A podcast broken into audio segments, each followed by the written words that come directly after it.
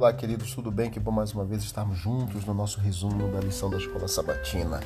Ofertas e adoração. Terça-feira, dia 24 de janeiro. A Bíblia não estabelece um programa para o culto de adoração, mas parece que pelo menos quatro coisas estão presentes nos cultos de adoração. No Novo Testamento, a lista inclui o que?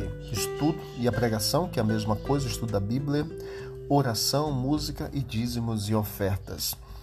A parte da experiência da adoração importantíssima era também a, a, questão da devolução do dízimo e a entrega das ofertas. Deuteronômio 16, 16 tem um conselho bíblico que diz assim: Não devem se apresentar de mãos vazias diante do Senhor. Era na Páscoa, no Pentecostes, nas festas de tabernáculos que os filhos de Deus traziam seus dízimos e ofertas. É difícil imaginar alguém chegando a essas festas de mãos vazias. O culto verdadeiro ele não é apenas expressar em palavras, cânticos e orações a gratidão ao próprio Deus, mas também demonstrar essa gratidão ao levar as ofertas à casa do Senhor.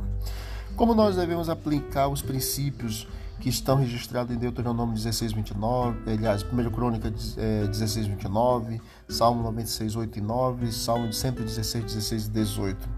Devemos dar a Deus a glória devida ao seu nome, adorá-lo como dízimos e com as ofertas, e lógico, reconhecê-lo como sustentador e dono de todas as coisas.